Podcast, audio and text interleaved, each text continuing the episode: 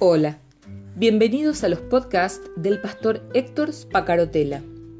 Escúchalos, compártelos, pues lo que Dios tiene para vos hoy también será de bendición para alguien más y será seguramente en el momento justo.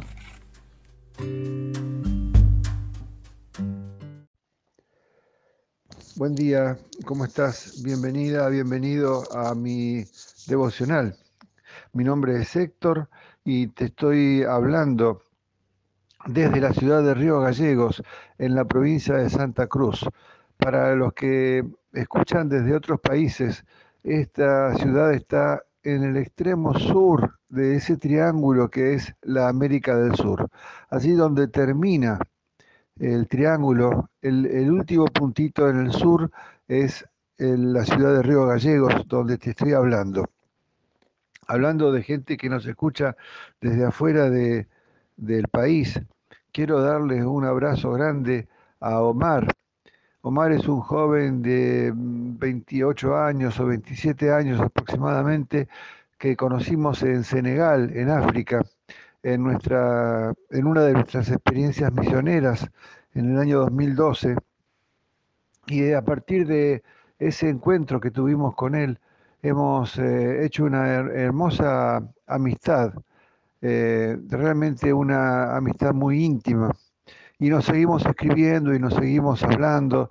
Él es un eh, musulmán convertido al cristianismo y está formado en, en seminario, ha estudiado, se ha preparado y hoy en día es un poderoso líder que tiene influencia sobre otros jóvenes.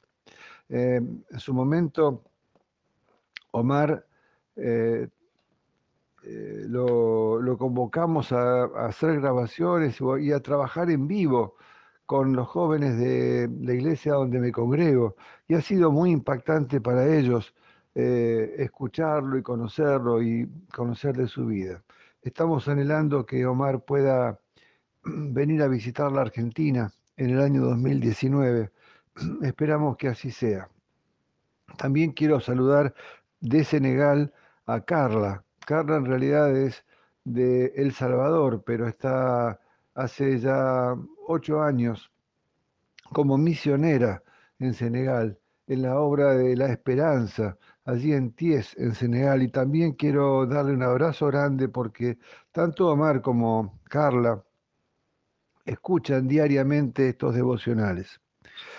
Eh, estoy iniciando en el día de hoy una serie de mensajes apoyado en un eh, libro que tomé de la biblioteca de mi esposa, escrito por Nancy Leight de Moss. Esta mujer, eh, que es escritora y que además tiene un programa de radio en Estados Unidos que escuchan, que reproduce más de 500 estaciones de radio en inglés en ese país, ha escrito un libro de devocionales que se llama En la quietud de su presencia, una invitación a fortalecer su vida devocional con Dios. En la quietud de su presencia. Me impactó el título eh, y voy a tomar algunas reflexiones. Yo lo que hago en realidad es eh, leerlo y eh, y sacar mis conclusiones y hacer mi propio devocional a partir de lo que leo. Y esto es lo que te invito a compartir conmigo en los próximos días. Em, lo que tienen en común los devocionales de, Nancy es que invitan a parar eh, ese alocado ritmo de vida que llevamos eh, en, Occidente en este tiempo. Eh, este, este tema de estar corriendo, moviéndonos, yendo para un lado, para el otro, haciendo y haciendo y haciendo y haciendo, parar con todo eso para buscar estar a solas en la quietud de la, de la presencia de Dios. Yo lo necesito. He empezado este mes de enero con intensa actividad eh, y continúo con intensa actividad desde todo el año 2018. Y entonces eh, eh, eh, reflexionar a partir de las lecturas devocionales que, que Nancy eh, ofrece me ayudan a, buscar la presencia de Dios, eh, estar en su presencia, estar en Cristo y estar con Cristo antes de salir a trabajar para Cristo. Eh, en el capítulo 1 de, de, los devocionales de Nancy DeMus, cita ella a Andrew Murray y este hombre dice, cuanto más pienso y oro por el estado de la religión en este país y en todo el mundo, más convencido estoy de que el mal estado de la vida espiritual de los cristianos se debe al hecho de no reconocer que la finalidad y el objetivo de la conversión es llevar a las almas, incluso aquí en la tierra, a una comunión diaria con el Padre Celestial.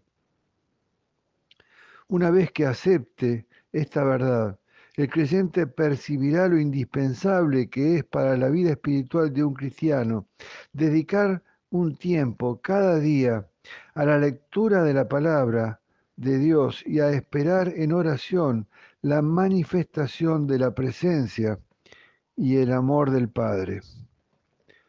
Sin duda, esto que, dice eh, Andrew Murray tiene mucho que ver con mi propia búsqueda, tiene mucho que ver con tu búsqueda, por eso es que estás escuchando y compartiendo este devocional cada mañana, sin dudas.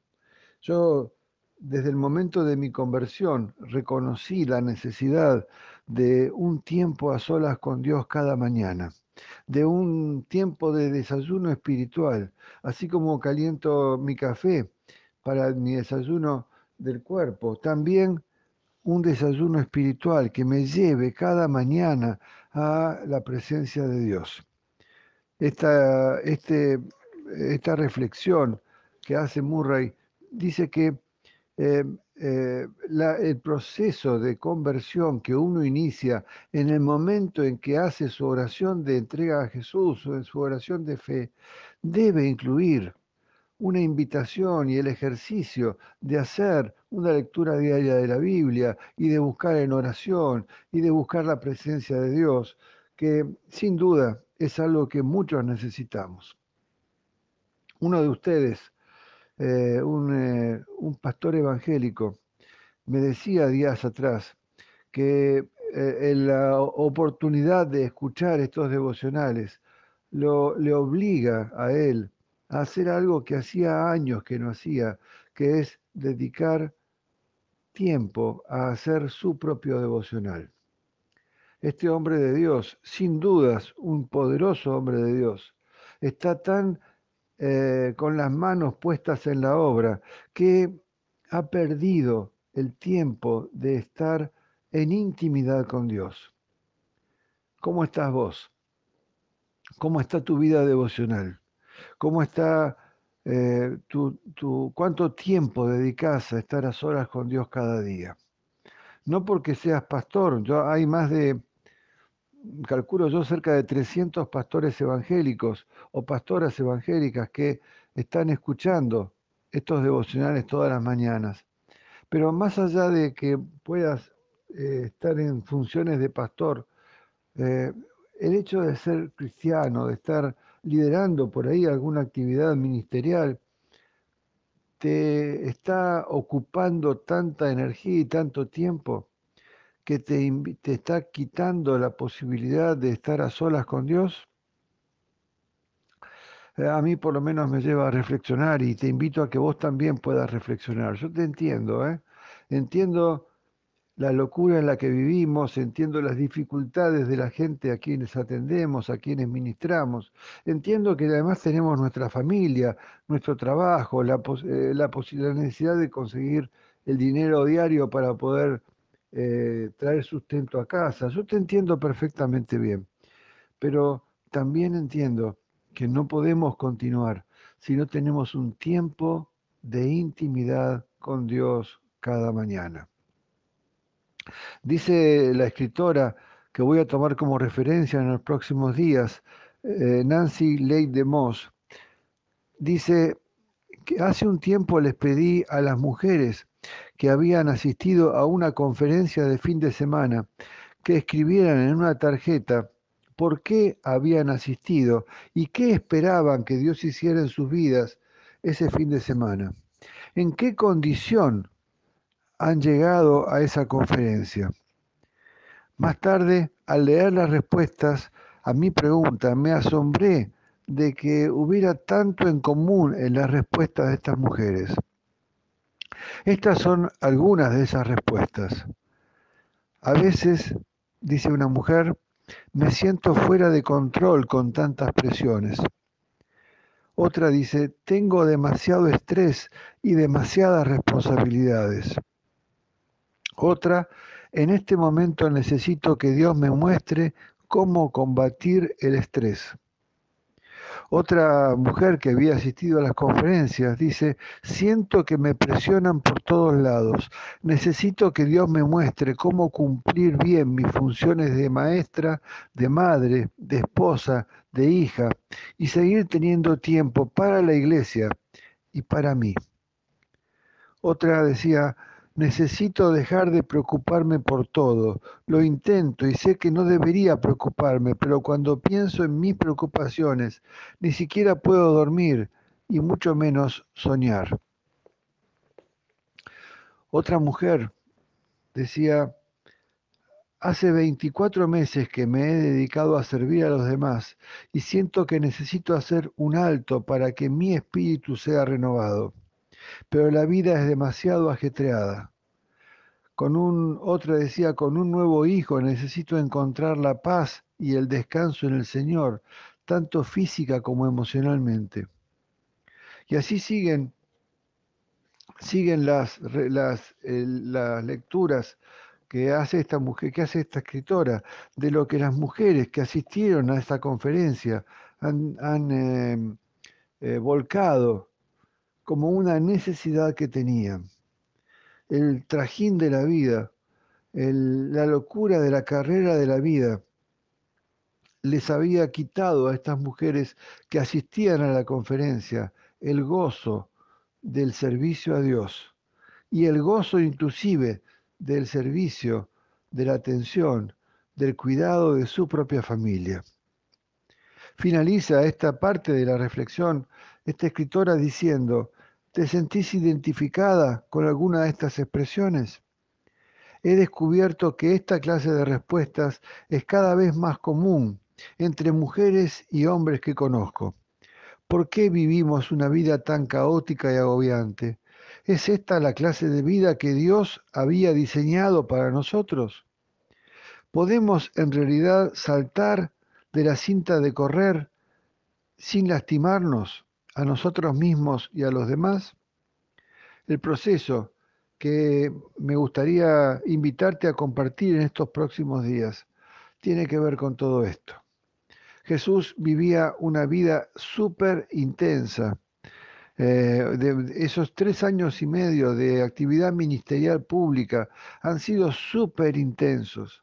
Pero vos sabés, igual que yo, que Él dedicaba tiempo diariamente a estar en la presencia con el Padre.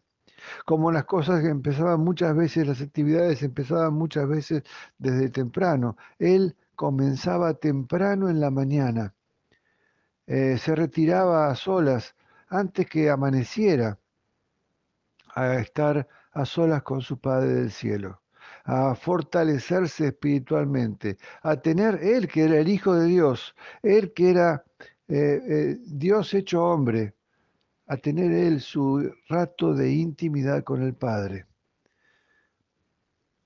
Eh, quiero, no voy a explicitar una cita bíblica hoy. quiero empezar a trabajar con esto a partir de mañana seguramente, pero creo que está tocando mi corazón y probablemente esté tocando el tuyo esta serie de reflexiones. Dios nos habla a través de la palabra, pero también nos habla a través de las circunstancias que vivimos. Y creo sinceramente que Dios nos está hablando a vos y a mí en estos días. Y confío en que lo va a seguir haciendo hacia adelante. Por hoy me despido y espero de corazón que tengas un hermoso sábado. Dios te bendiga. Chao. Buen día, ¿cómo estás? Bienvenida, bienvenido a mi devocional. Mi nombre es Héctor y te estoy hablando desde la ciudad de Río Gallegos, en la provincia de Santa Cruz.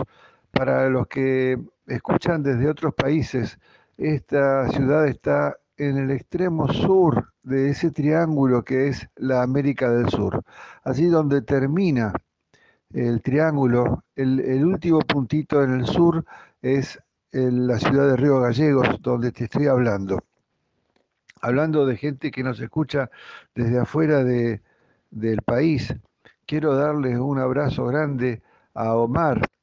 Omar es un joven de 28 años o 27 años aproximadamente que conocimos en Senegal, en África en, nuestra, en una de nuestras experiencias misioneras en el año 2012. Y a partir de ese encuentro que tuvimos con él, hemos eh, hecho una hermosa amistad, eh, realmente una amistad muy íntima. Y nos seguimos escribiendo y nos seguimos hablando. Él es un eh, musulmán convertido al cristianismo y está formado en, seminario, ha estudiado, se ha preparado y hoy en día es un poderoso líder que tiene influencia sobre otros jóvenes. Eh, en su momento, Omar eh, eh, lo, convocamos a, a, hacer grabaciones y a trabajar en vivo con los jóvenes de la iglesia donde me congrego y ha sido muy impactante para ellos eh, escucharlo y conocerlo y conocer de su vida. Estamos anhelando que Omar pueda venir a visitar la Argentina en el año 2019. Esperamos que así sea.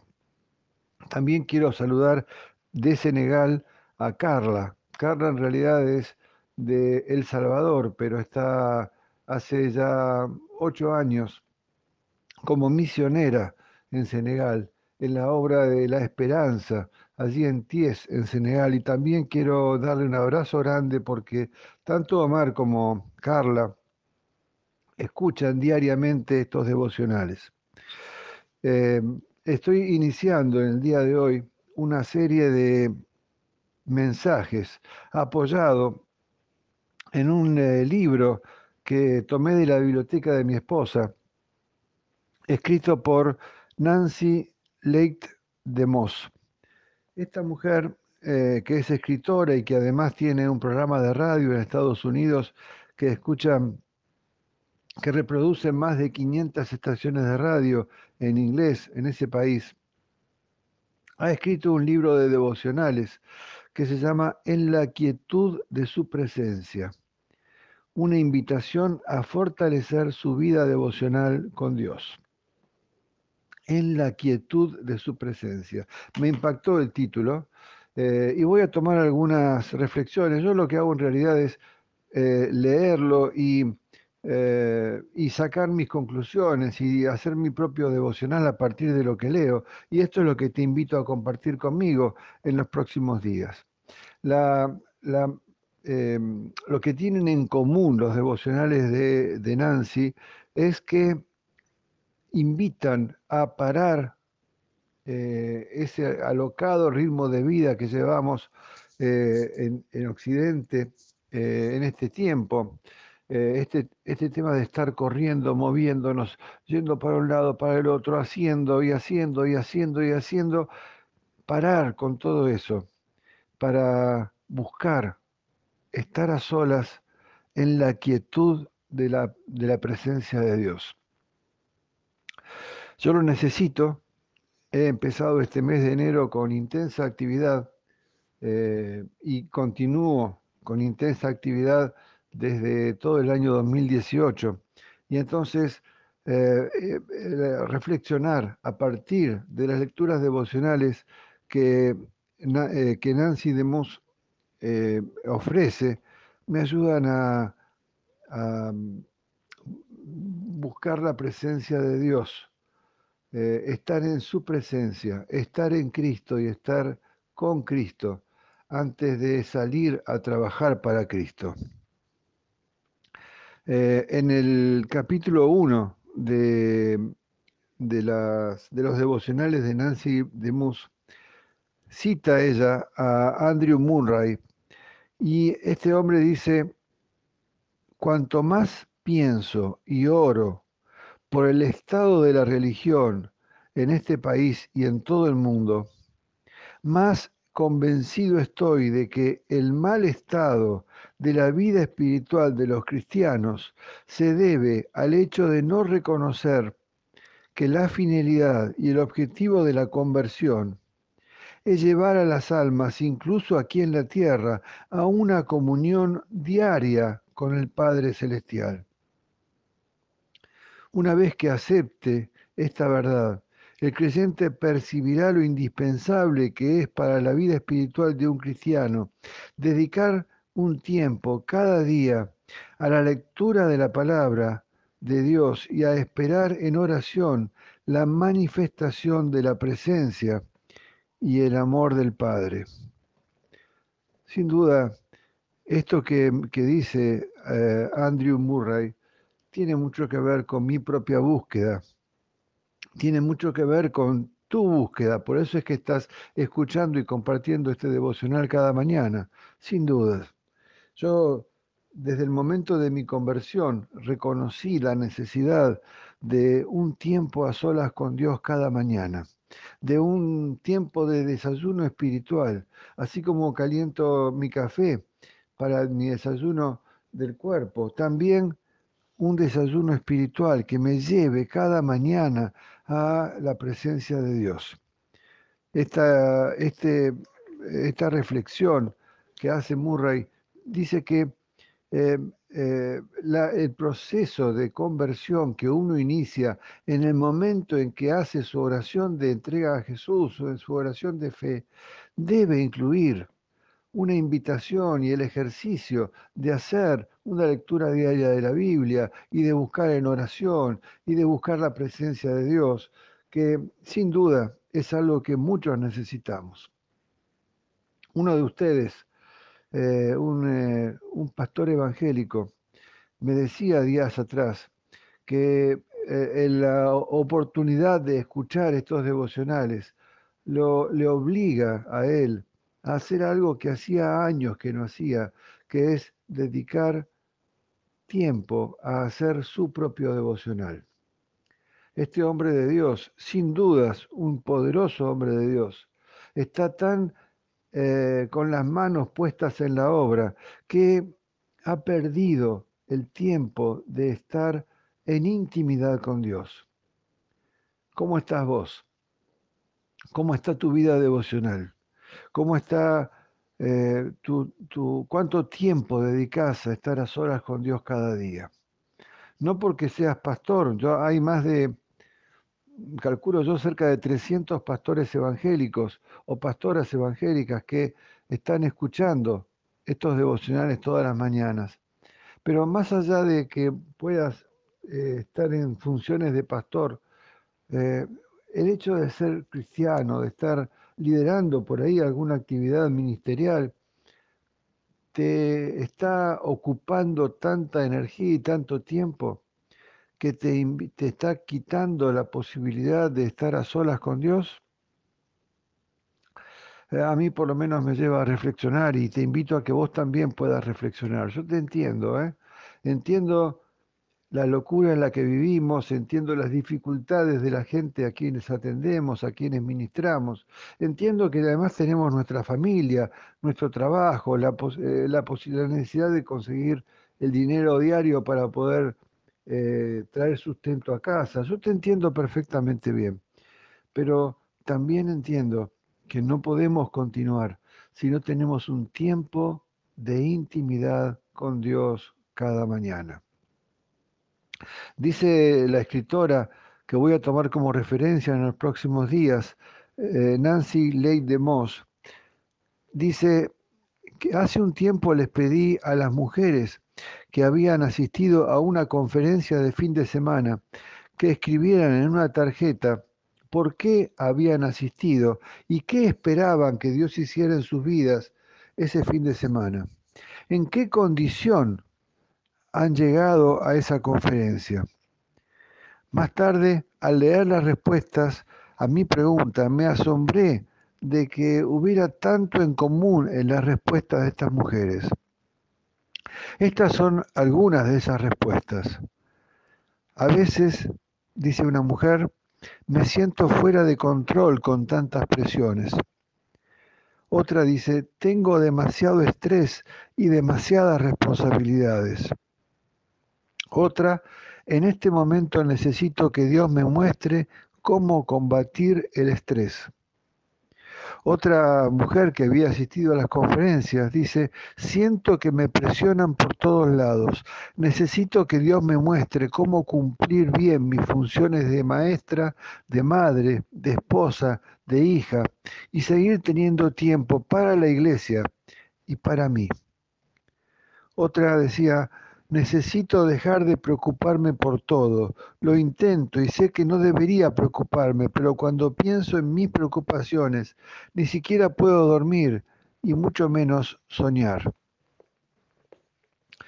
Otra mujer decía, hace 24 meses que me he dedicado a servir a los demás y siento que necesito hacer un alto para que mi espíritu sea renovado pero la vida es demasiado ajetreada.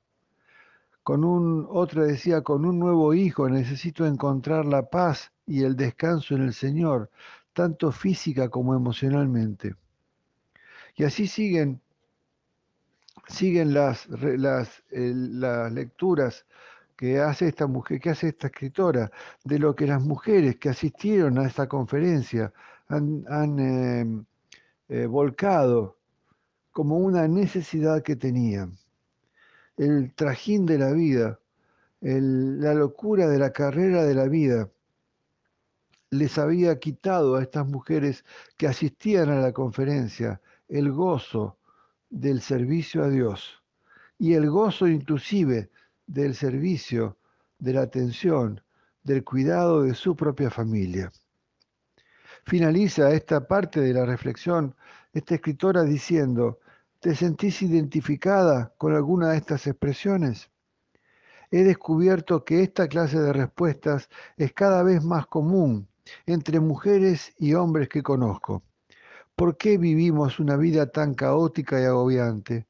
¿Es esta la clase de vida que Dios había diseñado para nosotros? ¿Podemos en realidad saltar de la cinta de correr sin lastimarnos? A nosotros mismos y a los demás? El proceso que me gustaría invitarte a compartir en estos próximos días tiene que ver con todo esto. Jesús vivía una vida súper intensa. Eh, esos tres años y medio de actividad ministerial pública han sido súper intensos. Pero vos sabés, igual que yo, que Él dedicaba tiempo diariamente a estar en la presencia con el Padre. Como las cosas que empezaban muchas veces, las actividades empezaban muchas veces desde temprano. Él comenzaba temprano en la mañana, eh, se retiraba a solas antes que amaneciera a estar a solas con su Padre del cielo, a fortalecerse espiritualmente, a tener Él que era el Hijo de Dios, Él que era eh, eh, Dios hecho hombre, a tener él su rato de intimidad con el Padre. Eh, quiero, no voy a explicitar una cita bíblica hoy. quiero empezar a trabajar con esto a partir de mañana seguramente, pero creo que está tocando mi corazón y probablemente esté tocando el tuyo esta serie de reflexiones. Dios nos habla a través de la palabra, pero también nos habla a través de las circunstancias que vivimos. Y creo sinceramente que Dios nos está hablando a vos y a mí en estos días. Y confío en que lo va a seguir haciendo hacia adelante. Por hoy me despido y espero de corazón que tengas un hermoso sábado. Dios te bendiga. Chao. Buen día, ¿cómo estás? Bienvenida, bienvenido a mi devocional. Mi nombre es Héctor y te estoy hablando desde la ciudad de Río Gallegos, en la provincia de Santa Cruz. Para los que escuchan desde otros países, esta ciudad está en el extremo sur de ese triángulo que es la América del Sur. Allí donde termina el triángulo, el, último puntito en el sur es la ciudad de Río Gallegos, donde te estoy hablando. Hablando de gente que nos escucha desde afuera de, del país, quiero darles un abrazo grande a Omar. Omar es un joven de 28 años o 27 años aproximadamente que conocimos en Senegal, en África, en, nuestra, en una de nuestras experiencias misioneras en el año 2012. Y a partir de ese encuentro que tuvimos con él, hemos eh, hecho una hermosa amistad, eh, realmente una amistad muy íntima. Y nos seguimos escribiendo y nos seguimos hablando. Él es un eh, musulmán convertido al cristianismo y está formado en, seminario, ha estudiado, se ha preparado y hoy en día es un poderoso líder que tiene influencia sobre otros jóvenes. Eh, en su momento, Omar eh, eh, lo, convocamos a, a, hacer grabaciones y a trabajar en vivo con los jóvenes de la iglesia donde me congrego y ha sido muy impactante para ellos eh, escucharlo y conocerlo y conocer de su vida. Estamos anhelando que Omar pueda venir a visitar la Argentina en el año 2019. Esperamos que así sea. También quiero saludar de Senegal a Carla. Carla en realidad es de El Salvador, pero está hace ya ocho años como misionera en Senegal en la obra de La Esperanza, allí en Ties, en Senegal. Y también quiero darle un abrazo grande porque tanto Omar como Carla escuchan diariamente estos devocionales. Eh, estoy iniciando en el día de hoy una serie de mensajes apoyado en un eh, libro que tomé de la biblioteca de mi esposa, escrito por Nancy Leit de Moss. Esta mujer, eh, que es escritora y que además tiene un programa de radio en Estados Unidos que escucha, que reproduce más de 500 estaciones de radio en inglés en ese país, ha escrito un libro de devocionales que se llama En la quietud de su presencia, una invitación a fortalecer su vida devocional con Dios en la quietud de su presencia. Me impactó el título eh, y voy a tomar algunas reflexiones. Yo lo que hago en realidad es eh, leerlo y, eh, y sacar mis conclusiones y hacer mi propio devocional a partir de lo que leo. Y esto es lo que te invito a compartir conmigo en los próximos días. Lo que tienen en común los devocionales de, de Nancy es que invitan a parar eh, ese alocado ritmo de vida que llevamos eh, en, Occidente eh, en este tiempo. Este, este, tema de estar corriendo, moviéndonos, yendo para un lado, para el otro, haciendo y haciendo y haciendo y haciendo, parar con todo eso para buscar estar a solas en la quietud de la, de la presencia de Dios. Yo lo necesito. He empezado este mes de enero con intensa actividad eh, y continúo con intensa actividad desde todo el año 2018. Y entonces eh, eh, reflexionar a partir de las lecturas devocionales que, que Nancy DeMoss ofrece, me ayudan a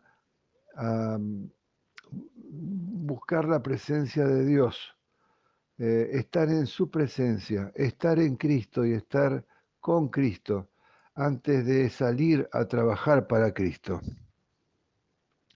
Eh, en el capítulo 1 de, de, de, los devocionales de Nancy DeMus, cita ella a Andrew Murray y este hombre dice, cuanto más pienso y oro por el estado de la religión en este país y en todo el mundo, más convencido estoy de que el mal estado de la vida espiritual de los cristianos se debe al hecho de no reconocer que la finalidad y el objetivo de la conversión es llevar a las almas, incluso aquí en la tierra, a una comunión diaria con el Padre Celestial.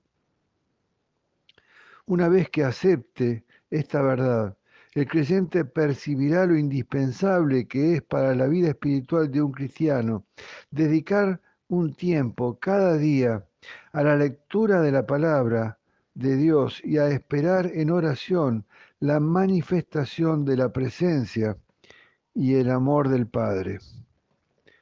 Sin duda, esto que, dice eh, Andrew Murray tiene mucho que ver con mi propia búsqueda, tiene mucho que ver con tu búsqueda, por eso es que estás escuchando y compartiendo este devocional cada mañana, sin dudas. Yo desde el momento de mi conversión reconocí la necesidad de un tiempo a solas con Dios cada mañana, de un tiempo de desayuno espiritual, así como caliento mi café para mi desayuno del cuerpo, también un desayuno espiritual que me lleve cada mañana a la presencia de Dios.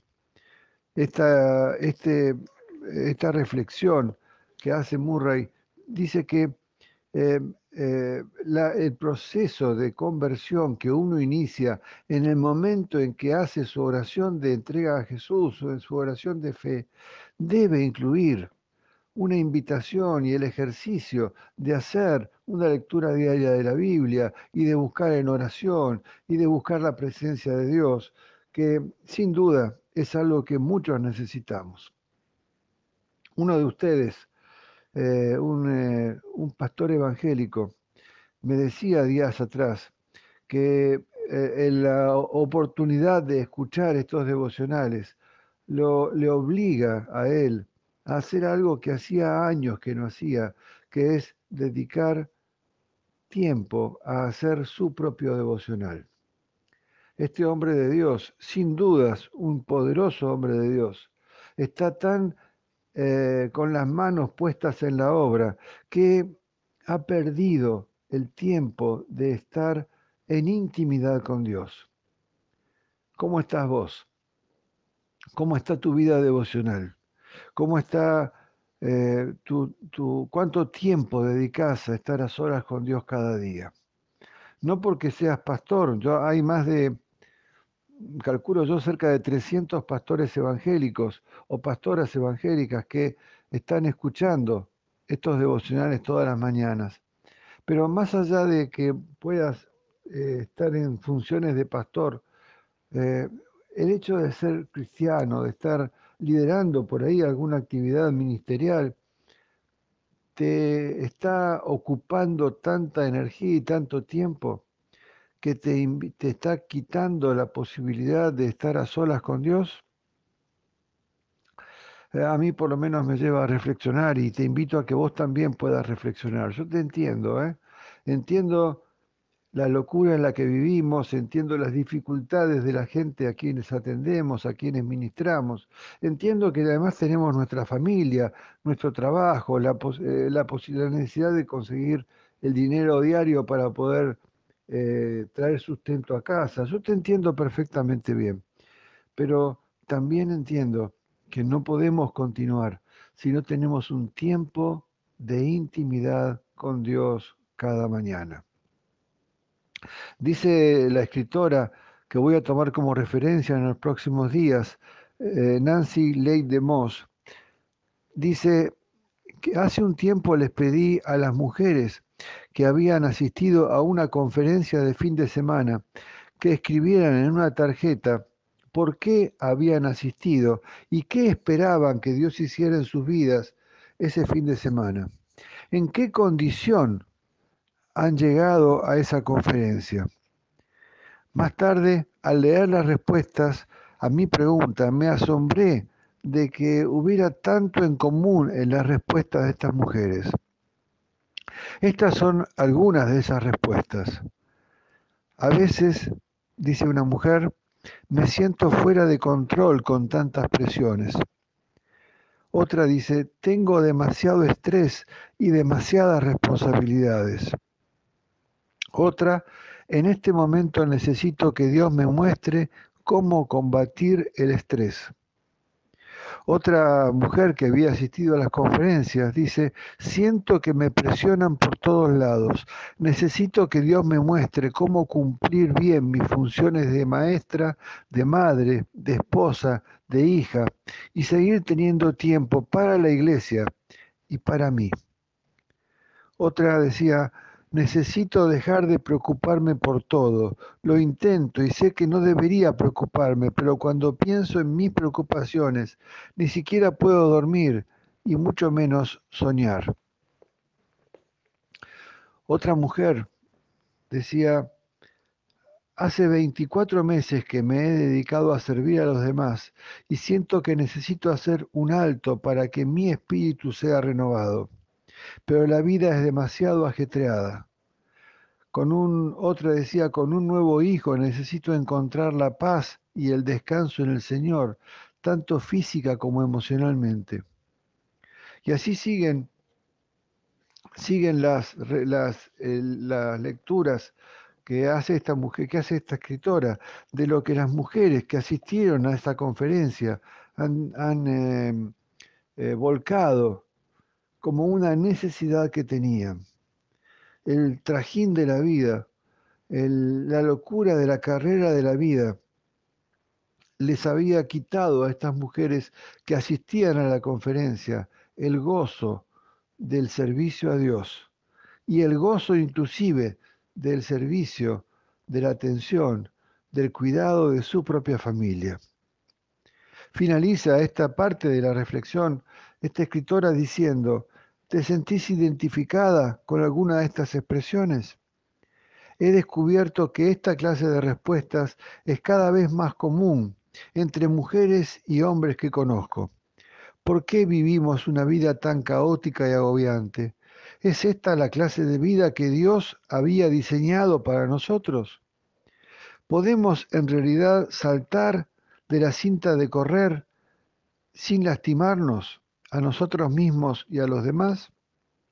El proceso que me gustaría invitarte a compartir en estos próximos días tiene que ver con todo esto. Jesús vivía una vida súper intensa.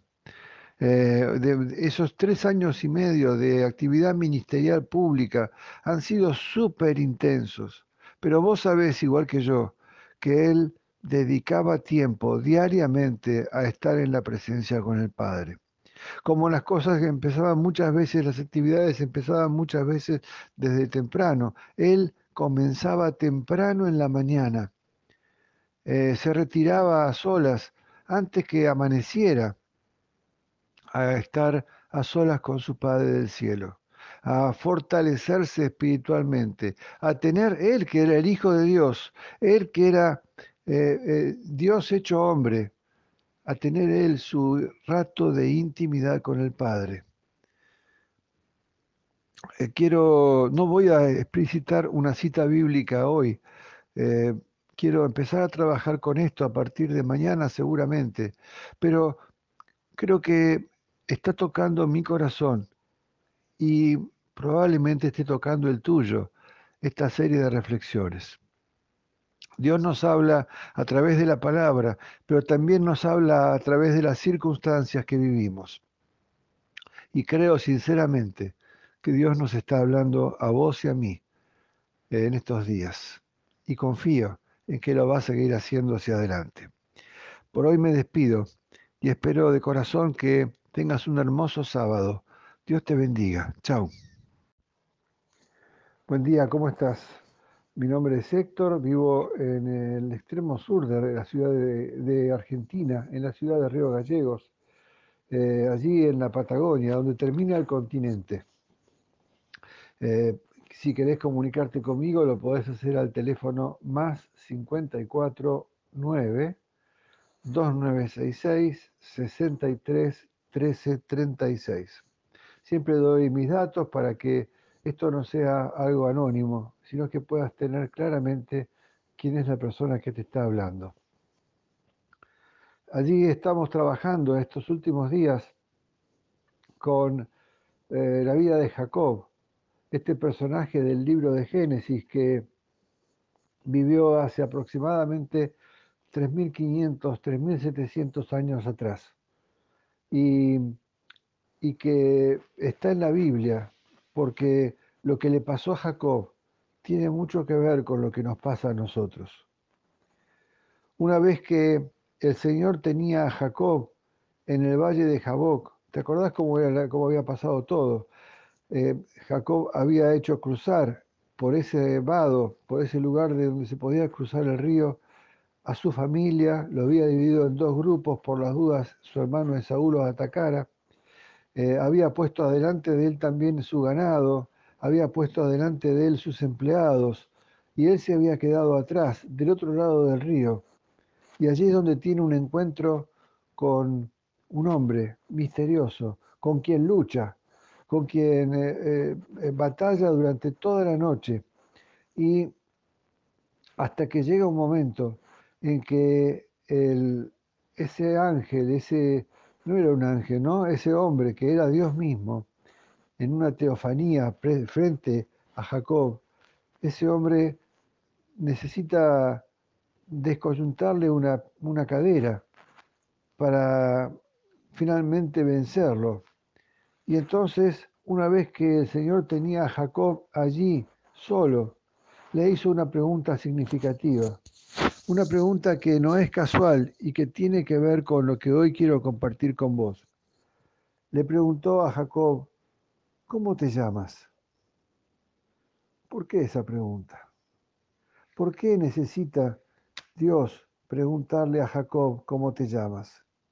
Porque para contestarla con sinceridad, Jacob tenía que admitir algo, tenía que enfrentarse consigo mismo tenía que entender que en realidad había estado luchando con él mismo. Acordate del significado del nombre de Jacob. En esencia, Dios le estaba preguntando, Jacob, ¿vas a continuar viviendo de acuerdo a tu nombre? ¿Vas a continuar eh, engañando, mintiéndole a los demás? ¿Vas a, a continuar usando a las otras personas para tu propio provecho? ¿Usándome a mí para tu propio provecho? O finalmente vas a admitir lo que sos y me vas a permitir a mí cambiarte para siempre. Dios necesitaba que Jacob cambiara. Dios necesitaba que Jacob renunciara a aquello que había sido durante toda su vida, porque si no, él no podía ser Israel, el padre de las doce tribus de Israel que constituyeron el pueblo de Dios y quienes iban a cruzar para habitar la tierra prometida. Una pregunta que solamente Jacob podía contestar. Y una pregunta que Dios nos está haciendo a cada uno de nosotros esta mañana. Me está haciendo a mí esta mañana. ¿Querés cambiar realmente? ¿O vas a seguir como hasta ahora?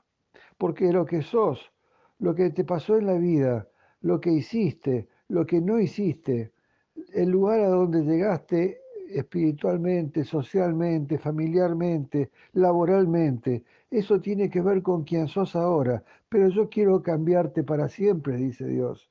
Yo quiero que esta realidad cambie, pero vos necesitas cambiar para eso.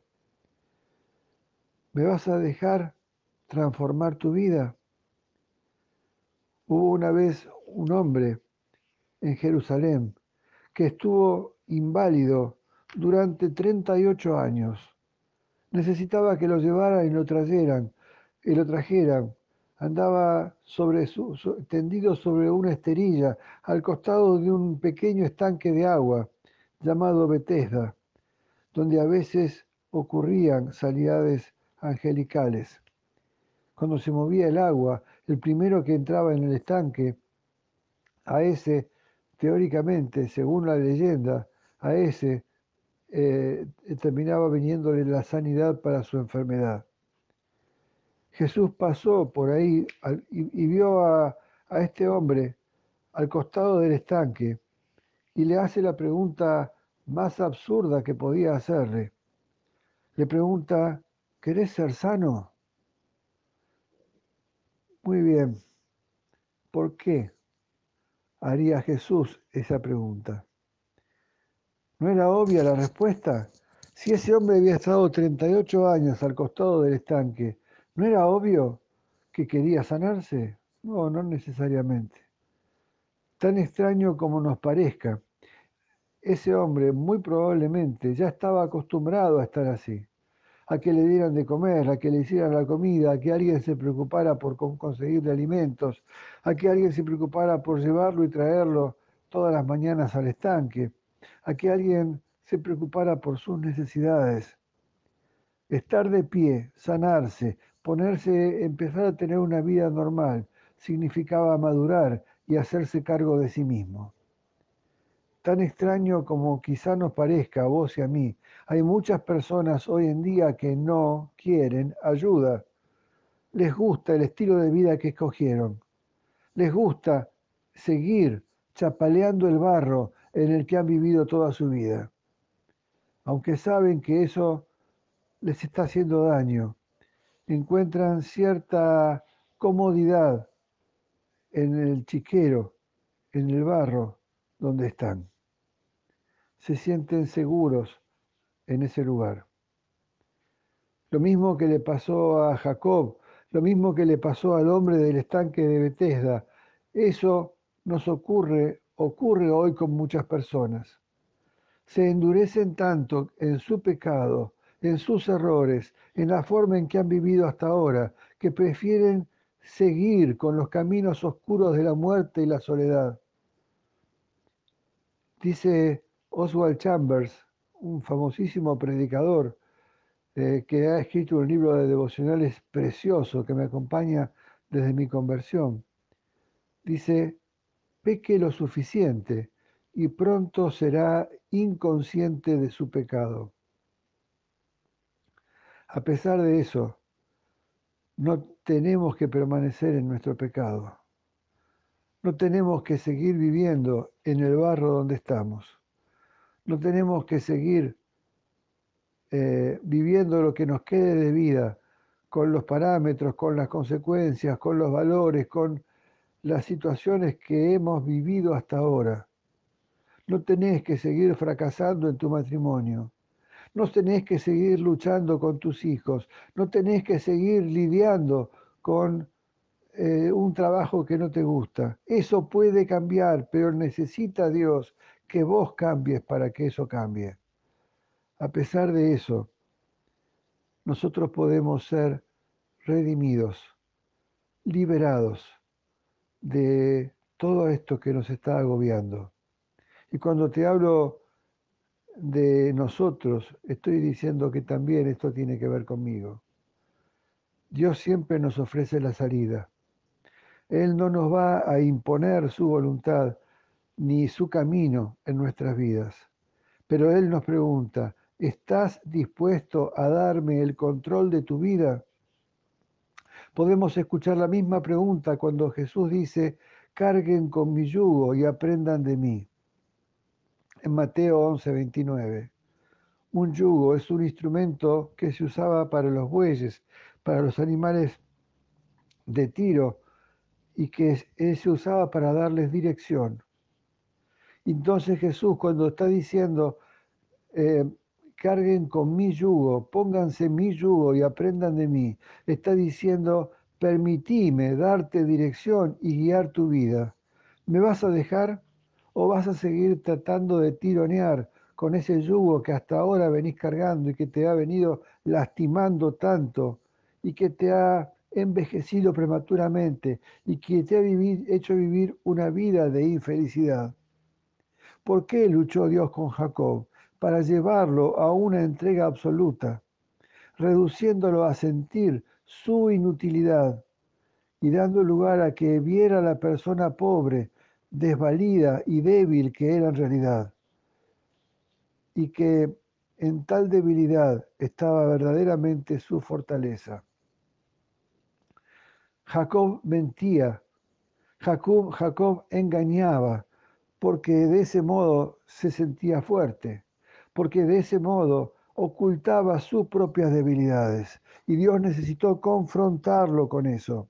Por la misma razón, Dios le ordenó también a Gedeón que redujera su ejército antes de ir a la batalla, relatado en el libro de jueces capítulo 7. Por la misma razón le dijo al gran general sirio Naamán que se quitara la ropa y se zambudiera siete veces en el barroso, eh, oscuro y desagradable río Jordán para sanarlo de su lepra. Por la misma razón, Dios a menudo hizo grandes esfuerzos por encontrar instrumentos poco conocidos a fin de obrar en nuestras vidas a través de, esos, de esas situaciones. Bástate mi gracia, le dijo a Pablo, porque mi poder se perfecciona en tu debilidad.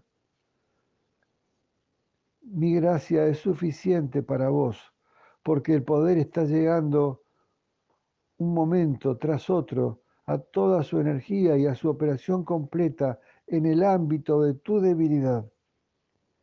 Probablemente eso es lo que está pasando con vos ahora y probablemente eso es lo que está pasando conmigo también ahora. Y es por eso que parece que necesitamos luchar con Dios y es por eso que necesitamos encontrarnos con ese hombre que se encontró con Jacob y que terminó cambiando su vida para siempre.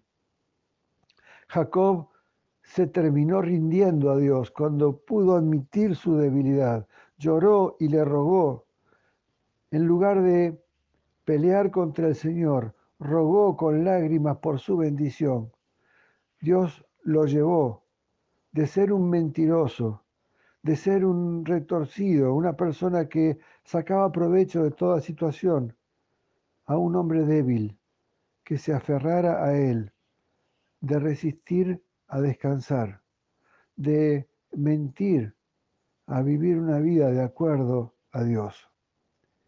Ahora a Jacob lo llevaron al fin de sus recursos, por doloroso que esto fuera. Y después de la entrega, Jacob se le dio un nuevo nombre. Y el ángel le dijo, ese ángel que era una encarnación de Dios, le dijo, ahora, de ahora en adelante, te vas a llamar Israel. Hay una discusión sobre el significado de lo que significa, de lo que quiere decir Israel. Algunas de esas interpretaciones dicen el que Dios ordena, que Dios gobierna, uno que lucha victoriosamente con Dios, un príncipe con Dios o un peleador con Dios. Cualquier cosa que signifique Israel. Es claro que ocurrió una entrega total en la vida de Jacob, una rendición a Dios y a su voluntad.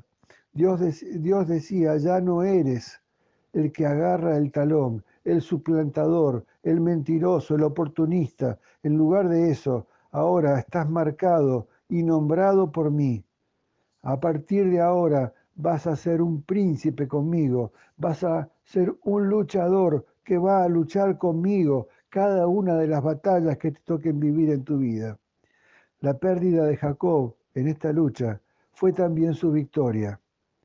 Ganó perdiendo y entonces pudo seguir adelante con una nueva firmeza mientras caminaba en la fortaleza de Dios, en la voluntad de Dios y en el tiempo de Dios. ¿Qué vamos a hacer? ¿Qué voy a hacer yo? ¿Qué vas a hacer vos? ¿Qué vamos a hacer nosotros con esta realidad que Dios nos está mostrando hoy? ¿Vamos a seguir chapaleando en nuestro barro? ¿Vamos a seguir enfrentándonos a lo que hicimos siempre? ¿Vamos a seguir enfrentándonos a nuestro fracaso? ¿O vamos finalmente a cederle el control a Dios en nuestra vida para que Él nos cambie el nombre y para que Él pueda realmente usarnos para, nuestra, para la misión que Él tiene asignada para nosotros. Mucho para pensar. Dios te bendiga mucho. Chao, hasta mañana. Buen día, ¿cómo estás? Bienvenida, bienvenido a mi devocional. Mi nombre es Héctor y te estoy hablando desde la ciudad de Río Gallegos, en la provincia de Santa Cruz. Para los que escuchan desde otros países, esta ciudad está en el extremo sur de ese triángulo que es la América del Sur. Allí donde termina el triángulo, el, último puntito en el sur es la ciudad de Río Gallegos, donde te estoy hablando. Hablando de gente que nos escucha desde afuera de, del país, quiero darles un abrazo grande a Omar.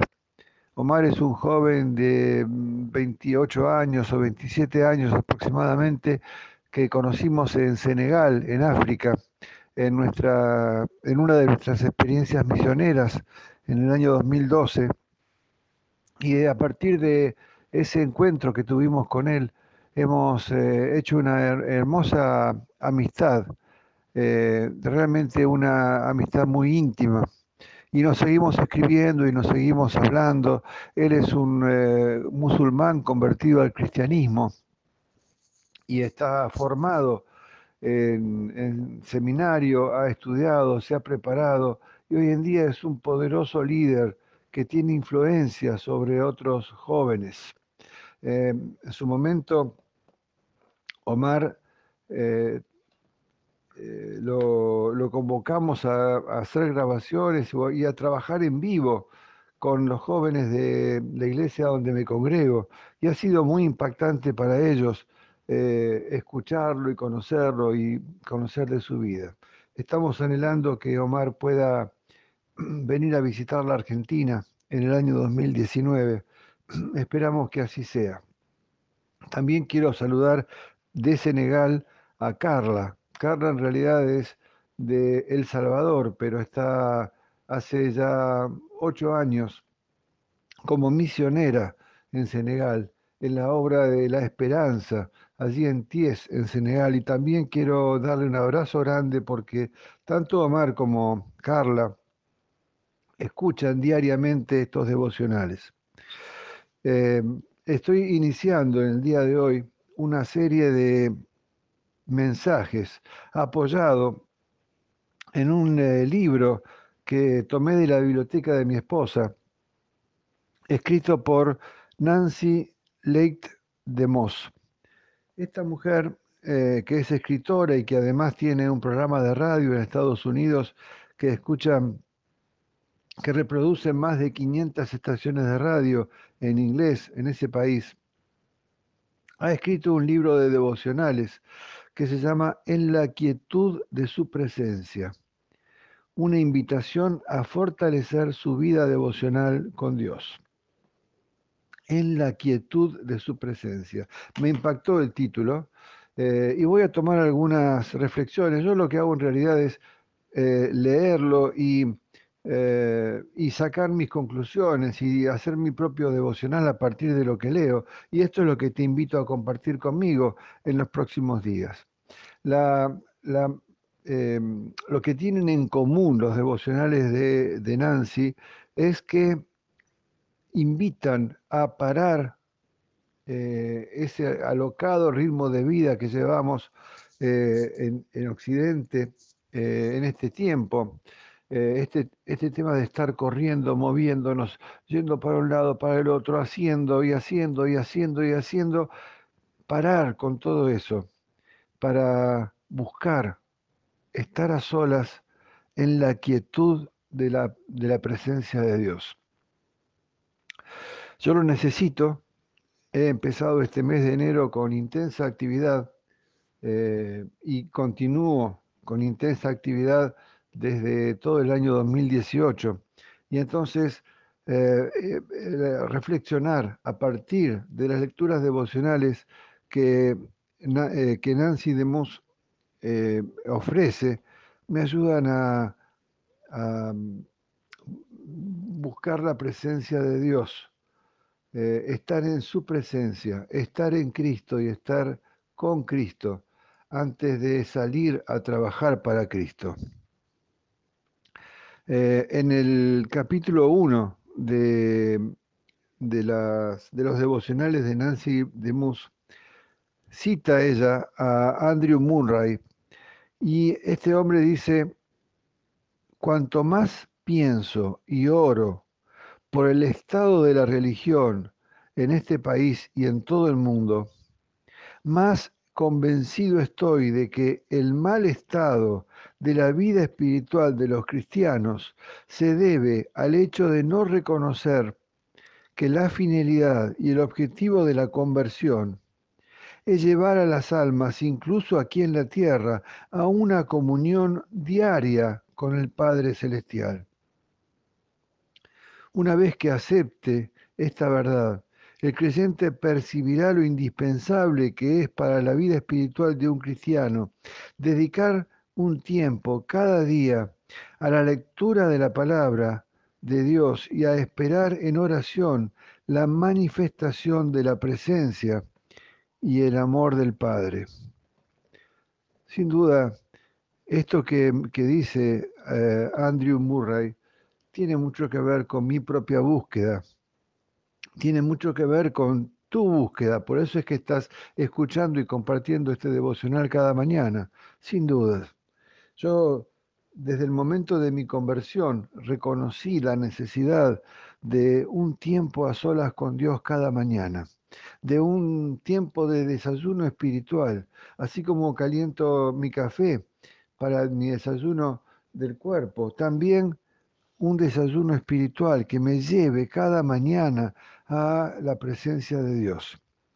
Esta, este, esta reflexión que hace Murray dice que eh, eh, el proceso de conversión que uno inicia en el momento en que hace su oración de entrega a Jesús o en su oración de fe, debe incluir una invitación y el ejercicio de hacer una lectura diaria de la Biblia y de buscar en oración y de buscar la presencia de Dios, que sin duda es algo que muchos necesitamos. Uno de ustedes, eh, un, eh, un, pastor evangélico, me decía días atrás que eh, la oportunidad de escuchar estos devocionales lo, le obliga a él a hacer algo que hacía años que no hacía, que es dedicar tiempo a hacer su propio devocional. Este hombre de Dios, sin dudas un poderoso hombre de Dios, está tan eh, con las manos puestas en la obra que ha perdido el tiempo de estar en intimidad con Dios. ¿Cómo estás vos? ¿Cómo está tu vida devocional? ¿Cómo está eh, tu, cuánto tiempo dedicas a estar a solas con Dios cada día? No porque seas pastor, yo hay más de, calculo yo, cerca de 300 pastores evangélicos o pastoras evangélicas que están escuchando estos devocionales todas las mañanas.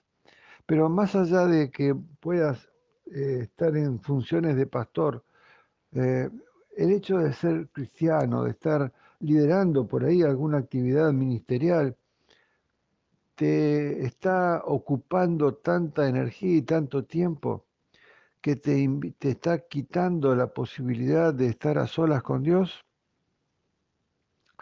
Eh, a mí por lo menos me lleva a reflexionar y te invito a que vos también puedas reflexionar. Yo te entiendo, ¿eh? Entiendo la locura en la que vivimos, entiendo las dificultades de la gente a quienes atendemos, a quienes ministramos, entiendo que además tenemos nuestra familia, nuestro trabajo, la, eh, la, necesidad de conseguir el dinero diario para poder eh, traer sustento a casa. Yo te entiendo perfectamente bien, pero también entiendo que no podemos continuar si no tenemos un tiempo de intimidad con Dios cada mañana. Dice la escritora que voy a tomar como referencia en los próximos días, eh, Nancy Leigh de Moss, dice que hace un tiempo les pedí a las mujeres que habían asistido a una conferencia de fin de semana que escribieran en una tarjeta por qué habían asistido y qué esperaban que Dios hiciera en sus vidas ese fin de semana. ¿En qué condición han llegado a esa conferencia. Más tarde, al leer las respuestas a mi pregunta, me asombré de que hubiera tanto en común en las respuestas de estas mujeres. Estas son algunas de esas respuestas. A veces, dice una mujer, me siento fuera de control con tantas presiones. Otra dice, tengo demasiado estrés y demasiadas responsabilidades. Otra, en este momento necesito que Dios me muestre cómo combatir el estrés. Otra mujer que había asistido a las conferencias dice, siento que me presionan por todos lados. Necesito que Dios me muestre cómo cumplir bien mis funciones de maestra, de madre, de esposa, de hija y seguir teniendo tiempo para la iglesia y para mí. Otra decía, Necesito dejar de preocuparme por todo. Lo intento y sé que no debería preocuparme, pero cuando pienso en mis preocupaciones, ni siquiera puedo dormir y mucho menos soñar. Otra mujer decía, hace 24 meses que me he dedicado a servir a los demás y siento que necesito hacer un alto para que mi espíritu sea renovado pero la vida es demasiado ajetreada. Con un, otra decía, con un nuevo hijo necesito encontrar la paz y el descanso en el Señor, tanto física como emocionalmente. Y así siguen, siguen las, las, las lecturas que hace esta mujer, que hace esta escritora, de lo que las mujeres que asistieron a esta conferencia han, eh, eh, volcado como una necesidad que tenían. El trajín de la vida, la locura de la carrera de la vida, les había quitado a estas mujeres que asistían a la conferencia el gozo del servicio a Dios y el gozo inclusive del servicio, de la atención, del cuidado de su propia familia. Finaliza esta parte de la reflexión esta escritora diciendo, ¿Te sentís identificada con alguna de estas expresiones? He descubierto que esta clase de respuestas es cada vez más común entre mujeres y hombres que conozco. ¿Por qué vivimos una vida tan caótica y agobiante? ¿Es esta la clase de vida que Dios había diseñado para nosotros? ¿Podemos en realidad saltar de la cinta de correr sin lastimarnos? A nosotros mismos y a los demás? El proceso que me gustaría invitarte a compartir en estos próximos días tiene que ver con todo esto. Jesús vivía una vida súper intensa. Eh, esos tres años y medio de actividad ministerial pública han sido súper intensos. Pero vos sabés, igual que yo, que Él dedicaba tiempo diariamente a estar en la presencia con el Padre. Como las cosas que empezaban muchas veces, las actividades empezaban muchas veces desde temprano. Él comenzaba temprano en la mañana, eh, se retiraba a solas antes que amaneciera a estar a solas con su Padre del cielo, a fortalecerse espiritualmente, a tener Él que era el Hijo de Dios, Él que era eh, eh, Dios hecho hombre, a tener él su rato de intimidad con el Padre. Eh, quiero, no voy a explicitar una cita bíblica hoy. quiero empezar a trabajar con esto a partir de mañana seguramente, pero creo que está tocando mi corazón y probablemente esté tocando el tuyo esta serie de reflexiones. Dios nos habla a través de la palabra, pero también nos habla a través de las circunstancias que vivimos. Y creo sinceramente que Dios nos está hablando a vos y a mí en estos días. Y confío en que lo va a seguir haciendo hacia adelante. Por hoy me despido y espero de corazón que tengas un hermoso sábado. Dios te bendiga. Chao. Buen día, ¿cómo estás? Ya es viernes para mí y es viernes para vos, allí donde estás escuchando. Eh, hemos llegado al, al, día que representa en nuestra mente el final de la semana. Y bueno, yo me encuentro, pese a la hora de la mañana que es, me encuentro bastante cansado. después de una semana de luchas. Esa semana de luchas que fue también representada a través de esta serie de devocionales que hemos trabajado. Y llegamos a las puertas del fin de semana, que puede ser también las puertas de un tiempo de descanso y que puede ser también las puertas de un tiempo de final, de una lucha. No sé cómo te encontrás vos, no sé cómo estás. Seguramente que si hay cinco o seis mil personas que están escuchando estos audios, debe haber cinco o seis mil respuestas que me digan que sí están cansados, que no están cansados, que están de vacaciones y que la están pasando muy bien. En cualquier caso, yo siento que tengo que dirigirme a aquellos que estén donde estén, en la playa de vacaciones o trabajando o eh, resolviendo temas de salud o temas familiares, que estén donde estén, han tenido una semana de luchar con Dios. En el capítulo 32 del libro de Génesis, se relata toda esta historia que hemos venido trabajando esta semana sobre la lucha de Jacob con un ángel en Peniel, con un ángel que era la, la, aparición, la teofanía de Dios mismo. Y en el versículo 30 del capítulo 32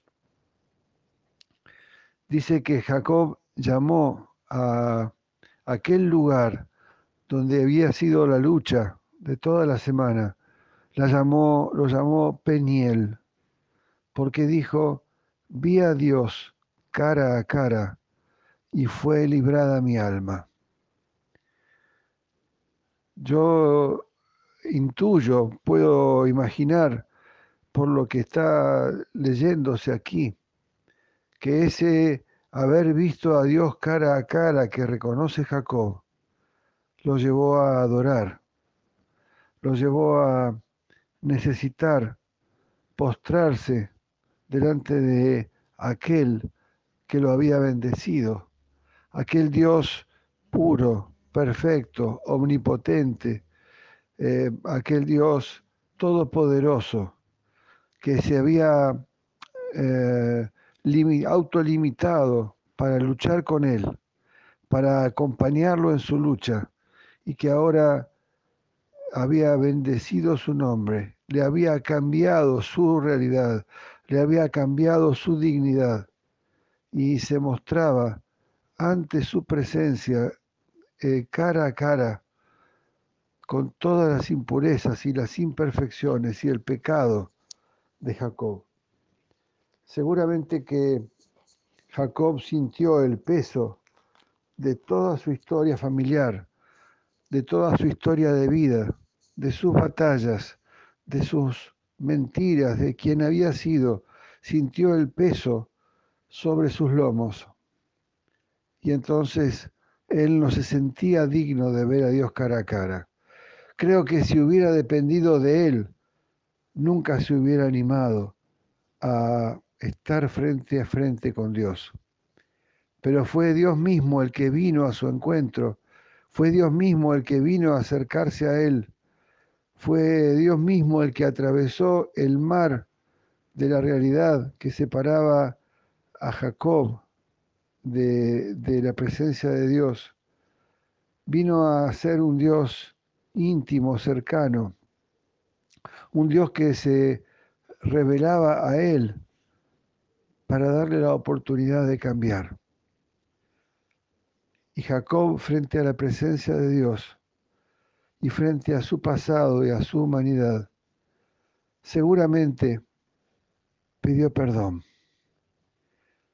Seguramente frente a, esa teofanía, a esa oportunidad que tuvo de estar frente a frente a solas con Dios, se vio necesitado de pedir perdón por quien era de pedir perdón por quien había sido, de pedir perdón por lo que había hecho con su hermano, con quien se iba a encontrar en horas nada más.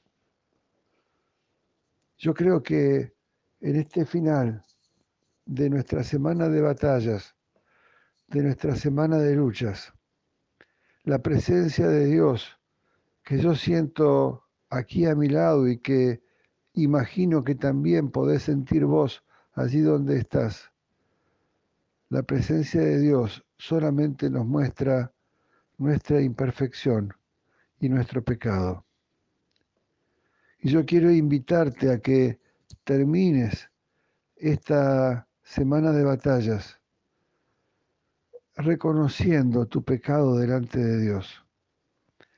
Igual que yo reconozco que he pecado, reconozco que no merezco estar frente a frente, cara a cara con Dios, y que mi vida y que mi alma sea librada y pueda seguir vivo. Señor, yo estoy delante de tu presencia. Y igual que mis hermanos están hoy allí donde estén escuchando, delante de tu presencia. Señor, hemos tratado esta semana de luchar con nuestro esfuerzo, con nuestras batallas, con, nuestros, con, con, eh, con nuestras fuerzas, con nuestras manos, con nuestra mediocridad, con nuestras limitaciones hemos tratado de librar cada una de las batallas de la semana. En algunas hemos fracasado porque no te tuvimos en cuenta, porque no estaba cerca nuestro. Hemos fracasado porque nuestro pecado nos impidió contar con la ayuda de tu Espíritu Santo. Por eso, Señor, yo quiero pedirte perdón y te pido que escuches mi oración, igual que escuchas la oración de cada una de las personas que están allí frente a mí, eh, tomados de las manos, escuchando estos audios y compartiéndolos. Estamos delante de tu presencia, Señor, y no merecemos estar delante de tu presencia. Señor, yo siento que igual que le pasó a Jacob, allí en aquel lugar que llamó Peniel. Estoy a las puertas de un tiempo de reconciliación. Para Jacob fue un tiempo de reconciliación con su hermano Saúl, que se relata en el capítulo 33 de Génesis después de este encuentro con Peniel. Para mí, las puertas de este fin de semana pueden significar también un tiempo de reconciliación con vos, y de reconciliación con aquellas personas que ofendí, que lastimé, que maltraté y que ante ese dolor de los demás solamente atiné a tomar distancia, a mantenerme lejos. Hoy, Señor, delante de tu presencia, me encuentro a las puertas de un fin de semana que va a darme la oportunidad del reencuentro con aquellas personas a quienes lastimé, que están de pronto tan cercanos como un llamado telefónico, que están tan cercanos como un caminar o tomarse un medio de transporte hasta llegar al lugar del abrazo, al lugar de reencuentro, cruzar ese jabot cruzar ese río eh, eh, para encontrarme con ellos y abrazarme, igual que eh, Jacob se encontró con Saúl, con Esaú, perdón. Danos, Señor, la oportunidad de reconciliarnos con vos, pidiéndote perdón, y de reconciliarnos con nuestro hermano, con nuestra hermana, con nuestro amigo, con nuestro familiar, con nuestro padre, con nuestro hijo, con nuestra esposa. Reconciliarnos, abrazarnos como se abrazó Jacob con Esaú y vivir un tiempo con una nueva dignidad, con un nuevo nombre, con un nuevo comienzo, con un nuevo principio. Sí, Señor. yo quiero pedirte perdón para que me permitas empezar de nuevo. Yo quiero pedirte perdón para que me permitas estar frente a tu presencia. Y me comprometo, Señor, delante de tu presencia, a pedir perdón. Y me comprometo delante de tu presencia a perdonar. Y me comprometo delante de tu presencia a cambiar esta identidad de mentiroso, de pecador, de engañador con la que he vivido, para que igual que con Jacob, pueda llamarme Israel, pueda llamarme iglesia, pueda llamarme hijo, puedas darme la dignidad de ser tu hijo. Señor, abro mis manos sobre cada una de estas personas que están escuchando. Abro mis manos sobre familias que veo ante mis ojos que están escuchando estos audios. Y Señor, yo te pido para ellos también un tiempo de reconciliación, un fin de semana de reconciliación con vos y con aquellas personas que ahora, en este momento, están delante de sus ojos. Señor, te pido todo esto en el nombre de Jesús y en el nombre de cada uno de estos hermanos y hermanas que están compartiendo conmigo este devocional. Amén y amén. Que Dios te bendiga. Te abrazo con todo el amor de Jesús. Chao. Buen día, ¿cómo estás? Eh, quiero presentarme. Ayer le decía a mi esposa que no me gusta escuchar audios anónimos, ni tampoco ver videos que no sé quiénes son los que los graban, ni tampoco eh, leer textos sin reconocer su autor. Y tampoco quiero hacerlo yo lo mismo. Aquello que no me gusta de los demás tampoco quiero que pase conmigo, de modo que me identifico. Mi nombre es Héctor, vivo en Río Gallegos, en el extremo sur de la República Argentina y el teléfono para contacto para quien quiera comunicarse conmigo es más 54 9 2966 63 13 36. Con toda libertad podés eh, enviarme un WhatsApp, podés grabarme un audio. Si vos estás recibiendo estos audios reenviados por otros, tenés toda libertad de comunicarte conmigo, de identificarte. Para mí es un placer, sabes que estás ahí desde ese lado y también tienen todos la posibilidad de reenviar eh, eh, estos audios a quienes quieran, por supuesto, con toda libertad, siempre y cuando sean para bendición de otros. Estamos trabajando en eh, nuestra oración, en nuestro estilo de oración. Y estamos tomando como referencia a un hombre que luchaba con Dios, a un hombre que eh, luchaba consigo mismo porque tenía que vencer y ser transformado por su propia naturaleza. Él era un engañador, él era una persona que había eh, eh, traicionado a su hermano, engañado a su propio padre, quitándole la primogenitura, Jacob. Jacob que tiene siete capítulos del libro de Génesis dedicados a él y a sus aventuras y a su camino hacia el encuentro con Dios. Jacob, después de 20 años de haber traicionado a su hermano, se encuentra ante la posibilidad del reencuentro. Tanto Esaú eh, como él habían recibido la indicación de Dios de que tenían que viajar al vado de Jaboc, allí a orillas del río Jordán, para encontrarse otra vez. Pero Jacob sentía que después de haberlo traicionado, la furia de Esaú podría destruir su familia, de modo que muy valientemente, entre comillas, por supuesto, cobardemente, este hombre pone adelante a su familia, pone adelante a, sus esposas con sus hijos, distribuidas en dos grupos, pone adelante a sus, sus ovejas, sus vacas, su ganado, sus camellos, pone adelante a sus empleados, los hace cruzar el río Jordán en la dirección eh, donde iba a encontrarse con Esaú, y él se queda solo eh, del otro lado del río. Vean a qué punto llega este hombre que eh, acaba de hacer una oración profunda que reproducíamos ayer, pero que mientras hacía esa oración profunda, reconociendo el poder de Dios y reconociendo su indignidad, eh, también reconoce su miedo ante la ira de su hermano Esaú.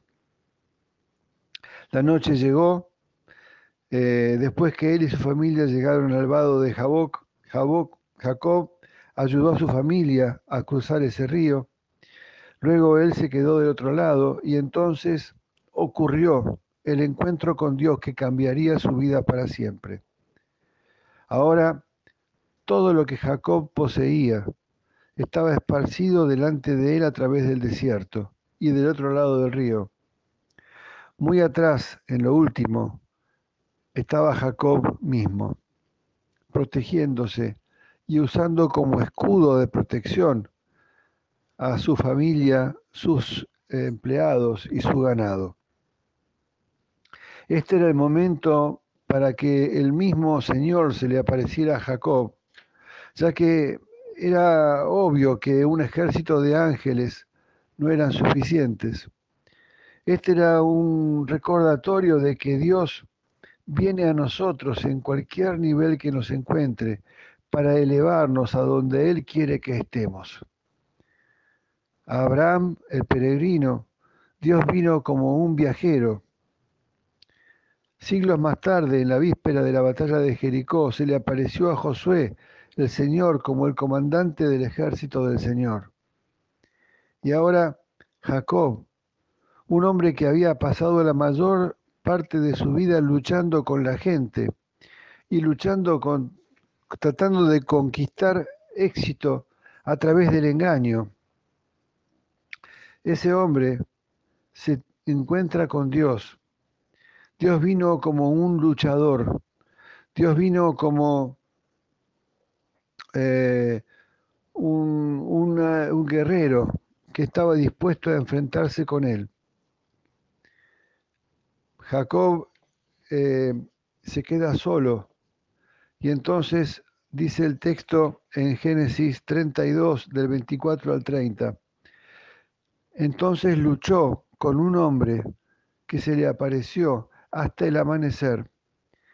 Cuando este hombre se dio cuenta de que no podía vencer a Jacob, lo tocó en la coyuntura de la cadera y éste se le dislocó mientras luchaban. Entonces el hombre le dijo, suéltame, que ya está por amanecer. Y Jacob le dice, no te soltaré hasta que me bendigas. ¿Cómo te llamas? le preguntó el hombre. Me llamo Jacob, respondió. Entonces el hombre le dijo, ya no te llamarás Jacob, sino Israel, porque has luchado con Dios y los hombres y has vencido. ¿Y tú cómo te llamas? le preguntó Jacob. ¿Por qué preguntas cómo me llamo?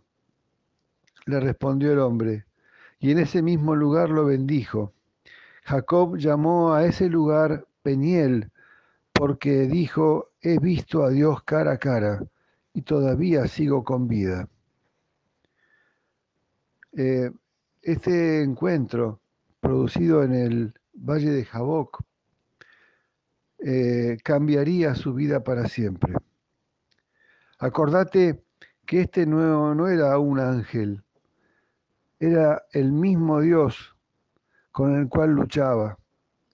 Era el mismo Dios que vio necesario eh, tener una teofanía, manifestarse delante de Jacob para, eh, para poder generar en él que iba a ser el padre de la nación de Israel, para cambiar su vida.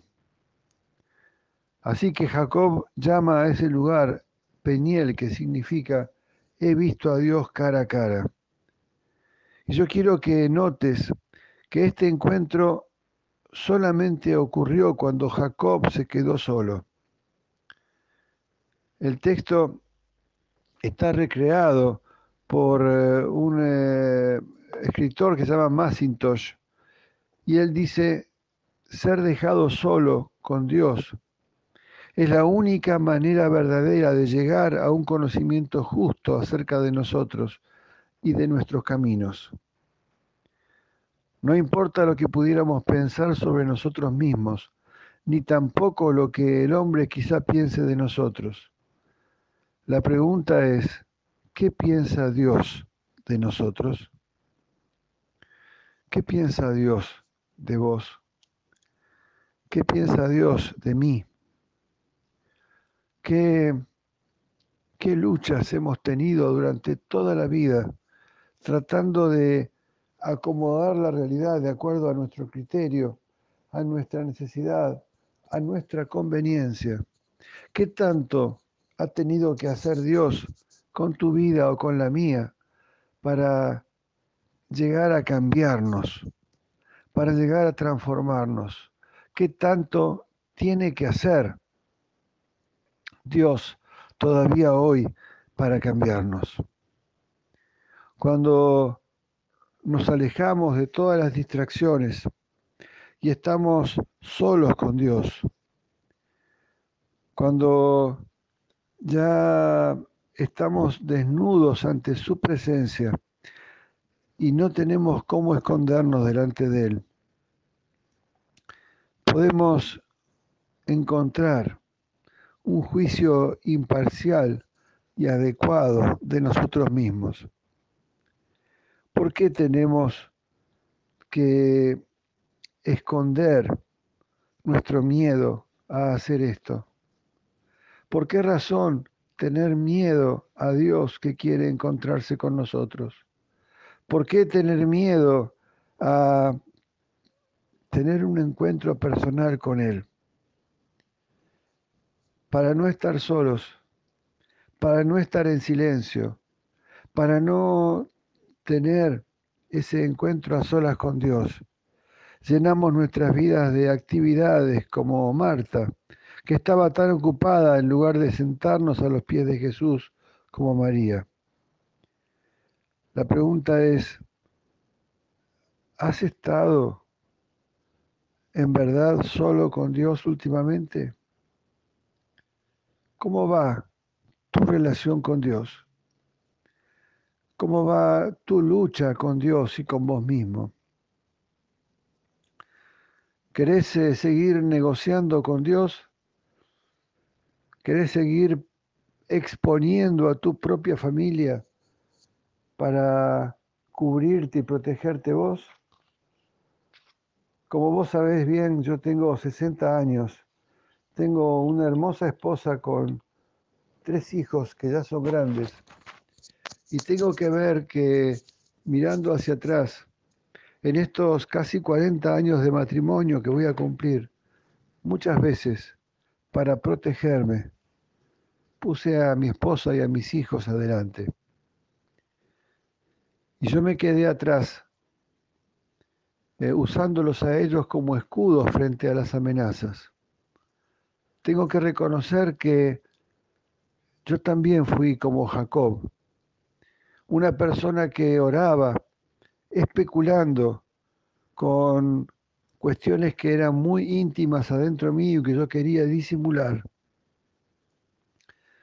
Tengo que reconocer delante de Dios y delante tuyo que yo también fui Jacob y que sigo luchando conmigo mismo, adentro mío, para darme cuenta que Dios quiere cambiar mi vida, que Él reconoce que soy un luchador que ha luchado con Dios, pero Él quiere que yo me encuentre con Él en, en mi valle, en este lugar eh, lleno de miedo, para tener mi encuentro con Él, mi peñel con Él.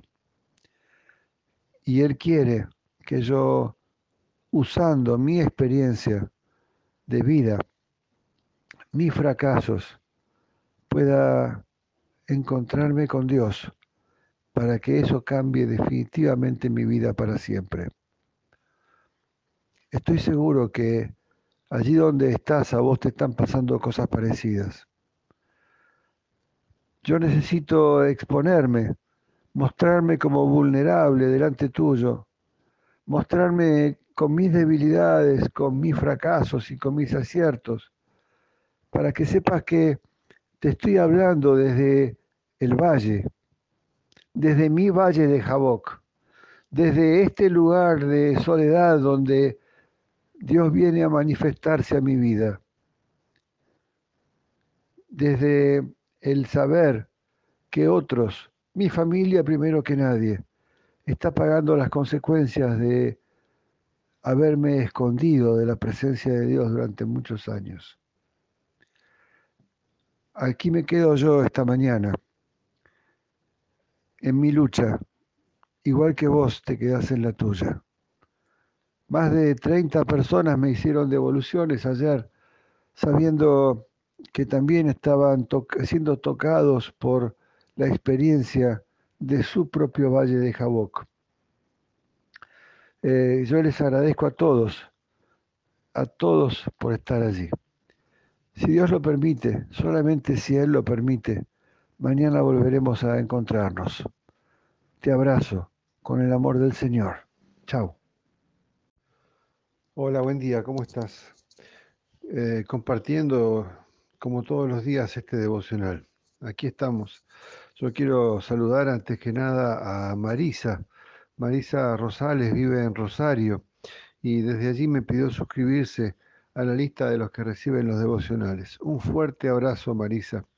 También quiero eh, agradecer a Néstor y a su esposa Luisa que me, hablaron por teléfono ayer porque decían que notaban que en mis audios había un pesar como que yo no estaba bien. Bueno, de alguna forma, por supuesto, yo también tengo mis luchas y yo también lucho con Dios.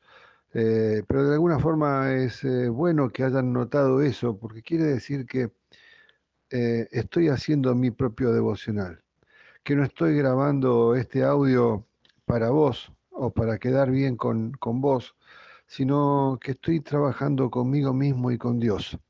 Yo también estoy luchando con Dios cada día. La historia de Jacob, que dio origen a esta serie de mensajes, es la de un hombre que quería la voluntad de Dios para su vida, pero tenía un hábito molesto, que probablemente también sea el mío y también sea el tuyo, de querer darle a Dios un poco de ayuda.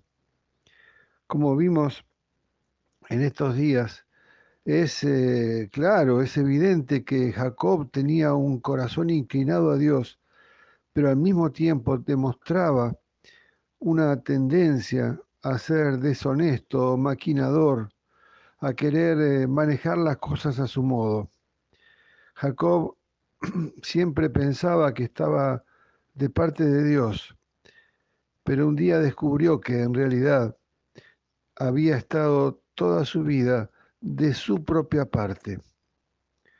Estaba trabajando para sí mismo, estaba orando, buscando su propio bienestar, estaba eh, simulando o tratando de aparentar que hacía cosas para Dios, cuando en realidad estaba eh, mirando su propio ombligo y haciendo cosas para su propio beneficio. Jacob, igual que vos, igual que yo, en lugar de luchar por Dios, terminó luchando con Dios. Hasta este momento había estado usando a Dios en lugar de permitir que Dios lo usara a él. De muchas maneras, Jacob era como yo o como vos. Era muy común. Alguien muy parecido a nosotros. No era un hombre valiente como Daniel o como eh, estos personajes del libro de Daniel, de Daniel, Sadrach, Mesach y Abednego. Es más, Jacob era bastante cobarde. Jacob no era notable por su gran fe como su abuelo Abraham. Tampoco era un hombre de gran integridad como su hijo José, sino más bien un, un hombre calculador, un hombre taimado, retorcido. Ya te acordarás que desde el momento de su nacimiento le dieron el nombre de Jacob, que significa el que agarra el talón, el que lucha, el suplantador, el engañador. Esto fue un buen resumen de la vida de Jacob hasta ese momento. El patrón ya estaba establecido cuando como un joven soltero que se fue de su casa debido a una amenaza de su hermano Esaú, a quien le mintió y lo engañó, Jacob recibió de Dios una visión de ángeles que subían y descendían por una escalera al cielo, mientras que Dios mismo estaba en lo alto de la escalera, declarándole a Jacob una promesa de bendecirlo y a sus descendientes y estar con él a donde quiera que fuera. A ese hombre que era un engañador, a ese hombre que había pensado toda su vida en sí mismo, que tenía a, a él mismo como centro de su vida y no a Dios. A ese hombre Dios le hizo la promesa de que estaría con él y con sus descendientes. Pero hacía falta, seguramente, y lo vamos a ver entre hoy y mañana, hacía falta que Jacob pasara por el fuego de Dios para vivir una auténtica transformación. Uno pensaría que la experiencia de estar eh, con Dios, de haber, de cuando Él dice, he visto la cara de Dios, el rostro de Dios en esa lucha que tuvo con el hombre, en ese amanecer, podría cambiar eh, su vida para siempre, que a partir de allí ya no sería más un engañador, que ya a partir de allí no, no, que, no querría más a tratar de ayudar a Dios, que se habría dado cuenta de que había estado trabajando poniéndose a sí mismo como centro, idolatrándose a sí mismo. Sin embargo, una experiencia con Dios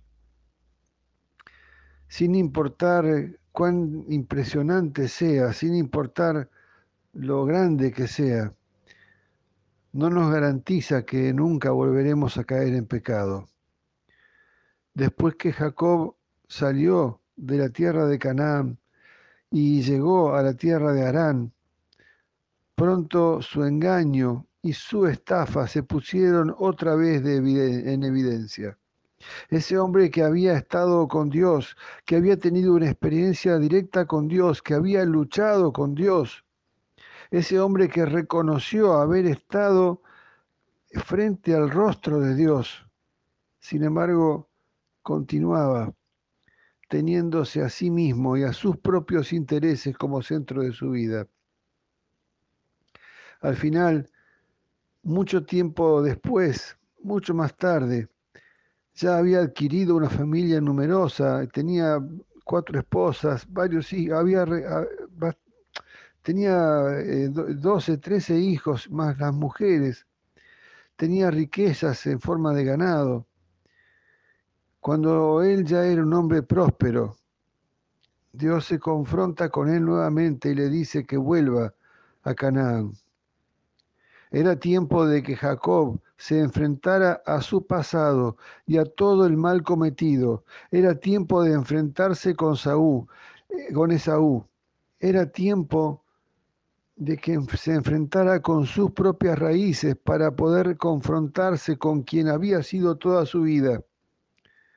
Porque la única forma de encontrar eh, eh, una transformación completa es revisándose auténticamente hacia adentro, en profundidad, buscando auténticamente quién soy, buscando, auténticamente quién, a quién construí adentro mío para poder cambiar. No podemos cambiar si no reconocemos qué persona hemos construido en nosotros. Y entonces cuando ya Jacob había pasado más de 20 años y tenía sus esposas, sus hijos, su ganado, eh, sus empleados, Dios le dijo que volviera atrás a sus raíces, que volviera a Canaán. Jacob no podía retroceder ante ese encuentro, no tenía a dónde ir sino solamente seguir adelante y sabía que en el final del camino lo estaba esperando Esaú. Sabía que allí en el final del camino Esaú estaba esperando por él. El hermano a quien le mintió, engañándole, quitándole la primogenitura 20 años atrás, estaba allí frente a él. Él sabía, el Señor sabía que Jacob tenía miedo. Él sabía que Jacob eh, se enfrentaba a un fantasma, a su gigante. Génesis 32 muestra el encuentro de Jacob con Dios que marca el momento de un cambio radical en la vida de Jacob. No, yo quisiera que pudiéramos navegar entre hoy y mañana este, este cambio. Jacob también siguió su camino, pero unos ángeles de Dios vinieron a su encuentro y al verlos dijo, este es el campamento de Dios. Por eso llamó a ese lugar Mahanayim. Génesis 32, 1 y 2. Mahanayim. La palabra Mahanayim significa en hebreo dos campamentos. Y es porque él se había dado cuenta que había dos campamentos, uno el suyo y el otro el de Dios. Dios le estaba ofreciendo que fuera al encuentro con Esaú, con su propio pasado, pero con la confianza de saber que sus ángeles, que su ejército, el ejército de Dios estaría con él. Vos no vas a estar solo, Jacob. No hay razón para que tengas miedo, Jacob. ¿Cuál era la necesidad de Jacob en ese momento? Protección. Así que Dios envió todo un campamento de ángeles para tranquilizarlo. La provisión de Dios vino a Jacob, igual que la provisión de Dios viene a nosotros en el preciso momento en que la necesitamos.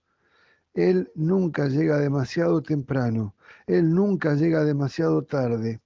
Dios está anticipándose a nuestra necesidad y provee su gracia cuando la necesitamos cualquiera que sea la circunstancia, cualquiera que sea la emergencia, cualquiera que sea tu necesidad esta mañana, en este día en que estamos transitando, tenés que saber que hay un campamento de Dios al lado del tuyo. Que vos también puedas decir esta mañana Mahanayin, porque hay un campamento, un ejército de Dios dándome la fortaleza que yo necesito en mi debilidad. Cualesquiera que sean las circunstancias, Dios va a estar allí. Dios dijo en Hebreos 13:5, nunca te dejaré, jamás te abandonaré. Y lo mismo pasó con Jacob. 700, 800, 1000 años, 1500 años antes. Y entonces llegaron noticias de los mensajeros que iban delante de que Esaú estaba más allá, esperando con 400 hombres para recibirlo. Un ejército estaba esperando para recibirlo. Jacob sintió todo el peso de la culpa, sintió mucho miedo y se puso muy angustiado. Aquí estaba un ejército de ángeles acampando junto a él, y Dios se lo había mostrado, pero Jacob tenía miedo, y enseguida comenzó a planear una conspiración para, para protegerse. Y en esa conspiración volvió a ser el Jacob de siempre, y entonces puso delante de él a su familia, y la dividió en dos, en dos grupos y puso delante de él a sus empleados y los dividió en dos grupos y puso delante de él a su, a su ganado y lo puso y lo dividió en dos grupos. Y, y él se puso atrás de todo ese eh, de, de esos dos grupos que iban adelante para protegerse. Y si Esaú llegaba a atacar, entonces tendría la posibilidad de que se salvara por lo menos una mitad de su familia y se salvara él. Fíjate lo que dice Jacob, la primera oración que el libro de Génesis rescata de, de Jacob. Señor, Dios de mi abuelo Abraham, Dios de mi padre Isaac, que me dijiste que regresara a mi tierra y a mis familiares y que me harías prosperar. Realmente yo, tu siervo, no soy digno de la bondad y fidelidad con que me has privilegiado.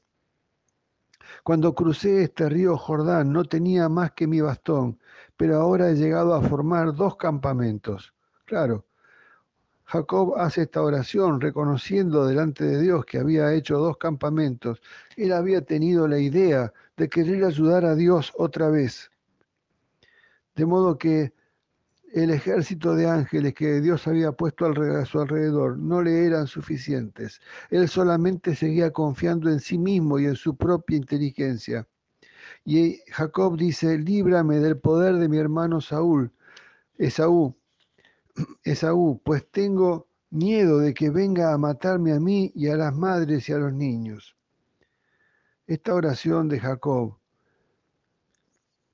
ya ha tomado, eh, este, queda registrada en el libro de Génesis, después de que siete capítulos están hablando de él. Jacob sigue luchando consigo mismo en lugar de seguir de luchar con Dios. Yo quisiera que pudiéramos reflexionar, te invito a que leas estos capítulos de Génesis para que puedas trabajarlo, pero que puedas reflexionar esta mañana, igual que yo lo hago, sobre cuánto de nuestras vidas estamos luchando, tratando de hacer las cosas a nuestra manera y no a la manera de Dios. Y ciertamente, mientras sigamos haciendo las cosas a nuestra manera, Dios va a seguir luchando con nosotros y luchando nosotros contra nosotros mismos. Mañana seguimos. Mañana viene un momento crucial en la vida de Jacob y espero que también sea un momento crucial en nuestra vida. Chao.